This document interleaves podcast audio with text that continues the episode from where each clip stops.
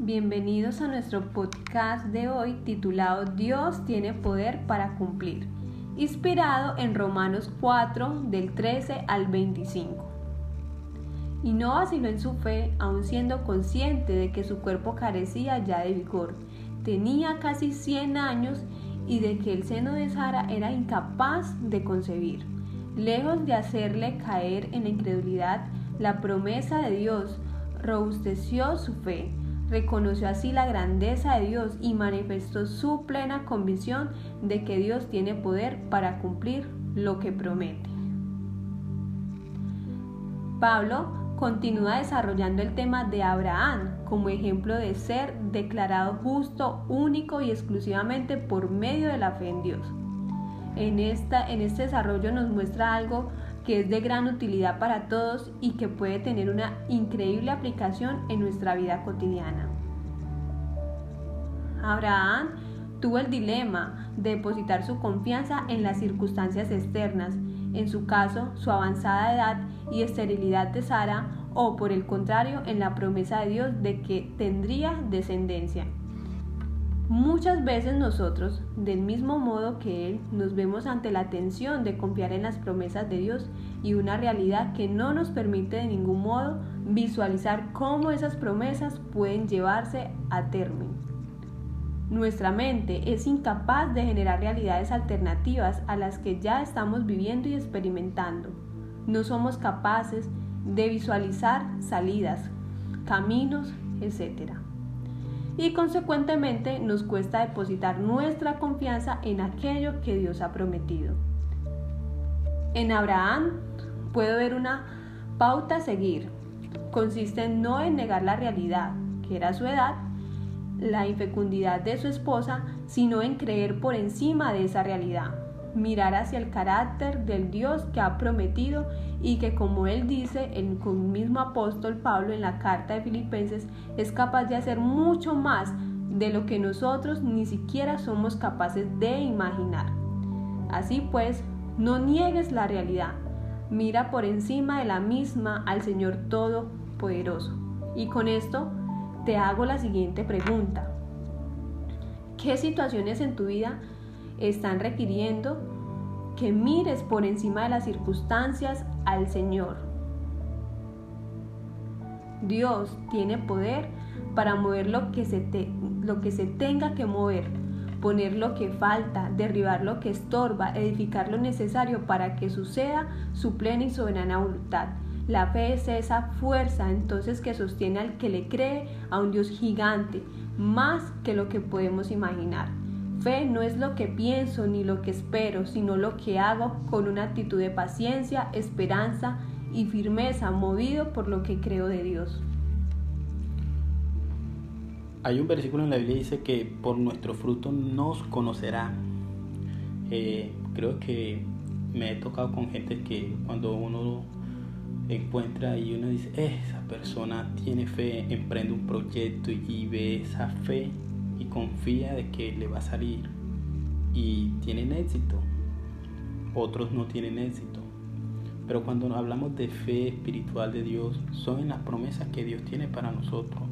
Es como cuando Dios conoce el principio y el fin de nuestras vidas y cuando ponemos la fe hacemos que esas promesas se activen. Las promesas de que Dios va a estar con nosotros. Que aunque pueda haber la tormenta que sea, no vamos a morir, pero sí vamos a sufrir entonces, por nuestro fruto nos conocerán. Creo que el tema hoy es la fe. Esa fe que puede mover montañas y esa fe que nos puede mantener firmes en la tormenta. Esto como un fruto es cuando uno coge un limón y lo exprime, sale limón. La fe se, se prueba cuando tenemos momentos donde empieza la duda a tocar nuestra puerta donde solo vemos cosas negativas, la realidad nos oprime. Y es ahí donde la fe empieza a permanecer. Y esa fe no tiene que ser fe racional, que porque yo tengo mi talento, porque yo soy habilidoso. No, es esa fe donde confiamos que Dios tiene control. Pero es una fe con obra, porque la fe sin obra es muerta. Y Dios su palabra es muy claro y dice que sin fe es imposible agradar a Dios. nosotros debemos ser personas llenas de fe. Nuestras palabras, de la abundancia del corazón, habla la boca. Debemos tener palabras llenas de fe, palabras que verifiquen las promesas que Dios nos ha dado, que Él es nuestro pastor, que nada nos faltará, que no nos preocupemos de ti, o sea, que no vivamos en preocupación. Cada día trae su propio afán. Si yo conozco esas promesas de Dios, debo tener afán cada día, un día a la vez. Entonces, hoy el llamado es de que nuestras palabras sean de bendición para nosotros y no el verdugo. Entonces, hoy oramos para que Dios sea llenándonos de fuerza, de creer en su promesa y que aunque la situación parezca difícil, tenaz, Dios hoy nos muestra que si confiamos en Él vamos a tener la victoria en cualquier situación, en cualquier situación, en la soledad, en el miedo, en la ansiedad, en ese vacío que a veces uno no sabe que no se halla. Pero si ponemos la fe en Dios, Él va a llenar todos esos vacíos, Él nos va a sacar de todas esas dificultades.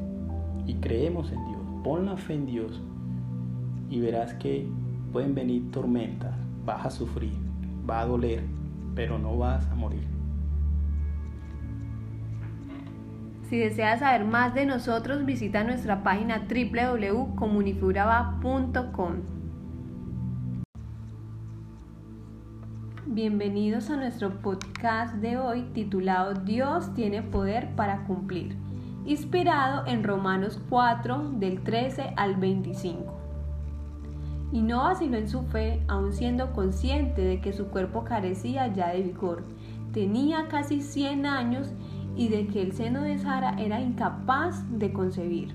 Lejos de hacerle caer en la incredulidad, la promesa de Dios robusteció su fe, reconoció así la grandeza de Dios y manifestó su plena convicción de que Dios tiene poder para cumplir lo que promete.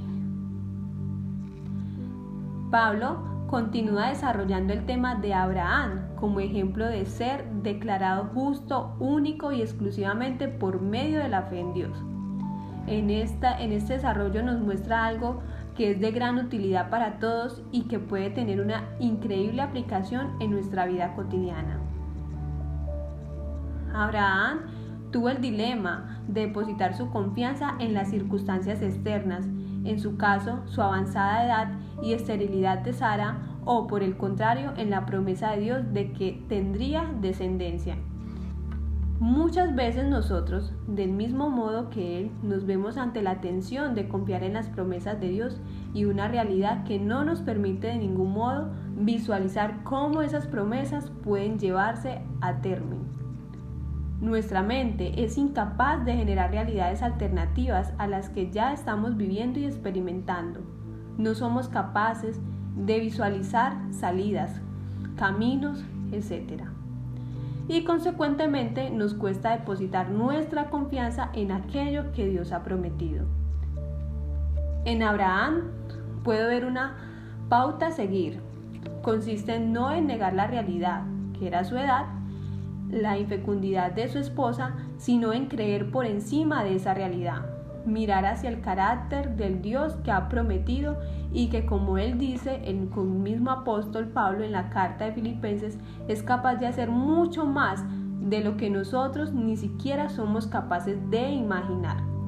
Así pues, no niegues la realidad, mira por encima de la misma al Señor Todopoderoso. Y con esto te hago la siguiente pregunta. ¿Qué situaciones en tu vida están requiriendo que mires por encima de las circunstancias al Señor? Dios tiene poder para mover lo que se, lo que se tenga que mover, poner lo que falta, derribar lo que estorba, edificar lo necesario para que suceda su plena y soberana voluntad. La fe es esa fuerza entonces que sostiene al que le cree a un Dios gigante, más que lo que podemos imaginar. Fe no es lo que pienso ni lo que espero, sino lo que hago con una actitud de paciencia, esperanza y firmeza, movido por lo que creo de Dios. Hay un versículo en la Biblia que dice que por nuestro fruto nos conocerá. Eh, creo que me he tocado con gente que cuando uno encuentra y uno dice, esa persona tiene fe, emprende un proyecto y ve esa fe y confía de que le va a salir y tienen éxito. Otros no tienen éxito. Pero cuando hablamos de fe espiritual de Dios, son en las promesas que Dios tiene para nosotros. Es como cuando Dios conoce el principio y el fin de nuestras vidas y cuando ponemos la fe hacemos que esas promesas se activen. Las promesas de que Dios va a estar con nosotros. Que aunque pueda haber la tormenta que sea, no vamos a morir, pero sí vamos a sufrir. Entonces, por nuestro fruto nos conocerán. Creo que el tema hoy es la fe. Esa fe que puede mover montañas y esa fe que nos puede mantener firme en la tormenta. Esto como un fruto es cuando uno coge un limón y lo exprime, sale limón.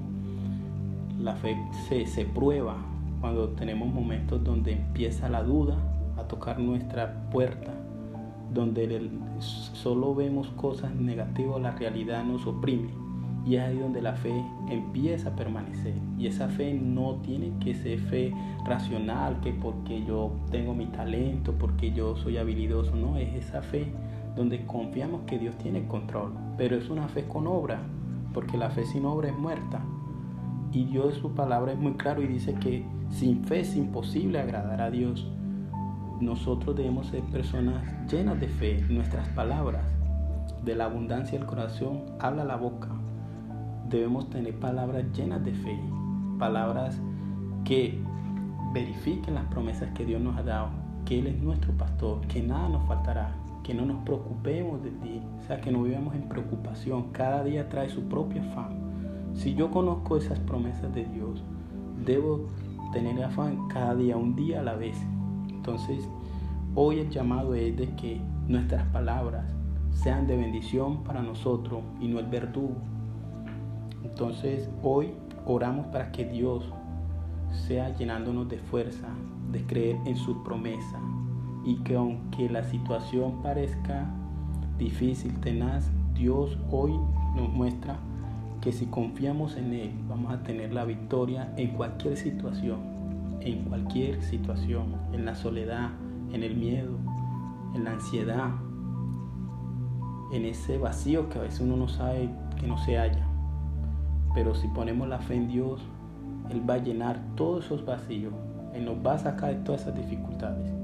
Y creemos en Dios, pon la fe en Dios y verás que pueden venir tormentas, vas a sufrir, va a doler, pero no vas a morir. Si deseas saber más de nosotros, visita nuestra página www.comunifuraba.com.